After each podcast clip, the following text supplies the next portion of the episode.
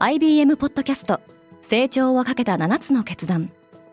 成長をかけた7つの決断とは今後3年間に世界を形作ると予想される7つのビジネストレンドについて IBM が何千ものクライアントとの対話に基づき提言をしたものです。このポッドキャストでは変化の激しい時代において企業が下すべき成長をかけた7つの決断について日本 IBM の7人の専門家と考えていきます。今お聞きのリスニングサービスにてぜひフォローボタンからフォローをお願いします。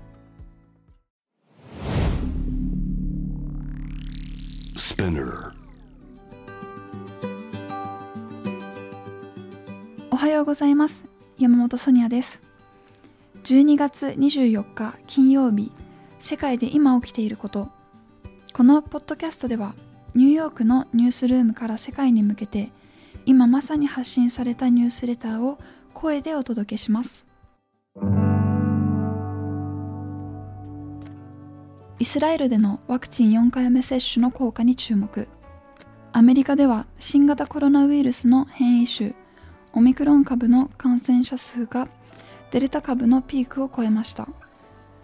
アメリカ当局は4回目のワクチン接種を進めるかどうかを判断するにあたりイスラエルにおける変異株との戦いの行方を注視しています。シノバックのブースターはオミクロン株に効果がない。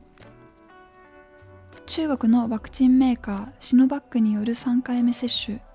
いわゆるブースター接種にはオミクロン株に対して効果がないとする研究結果が発表されました。この新しい研究結果はシノバックの見解とは矛盾しています。インテルが中国の消費者に謝罪した。アメリカの半導体メーカーインテルは今月発表した文書の中で中国の新疆ウイグル自治区で調達された製品を使わないと宣言していました。中国国内でこの文書が報道されてから強い不買運動が起きていました。プーチンが NATO に最後通帳ロシアのプーチン大統領が記者会見で発言した内容は NATO 北大西洋条約機構に対する最後通帳と受け取るようなものでした。一方でロシアの傭兵がウクライナ東部の親ロシア派分離独立勢力を支援するために投入されました。トルコ国営銀行がリラ救済のために介入した。ロイターの報道によるとトルコのエルドアン大統領が低迷するトルコ通貨リラを安定させるための預金保護策を発表した後銀行は大規模なドル売り介入を実施したとのことです。CES が苦境に陥っている。アメリカ・ラスベガスで来年1月に開催予定のテック見本市。CES ではインテルやツイッターレノボといった大企業が COVID-19 の感染拡大を理由に参加を取りやめています。主催者はその穴を埋めようと必死です。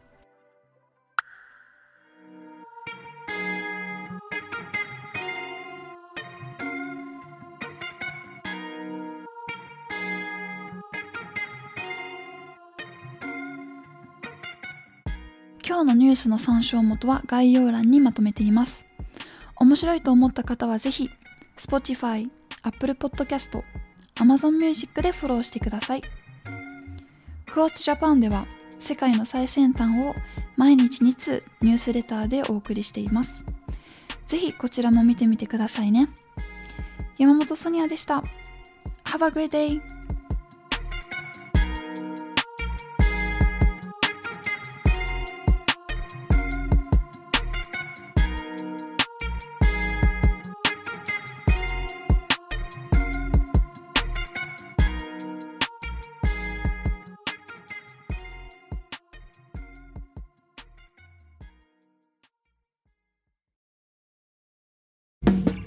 リスナーの皆様より多くのリクエストをいただいている話題のニュースを深掘りしたエピソードを週末の有料版で配信中です。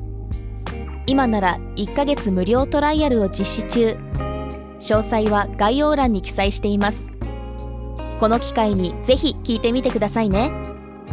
感想ご意見もお待ちしています。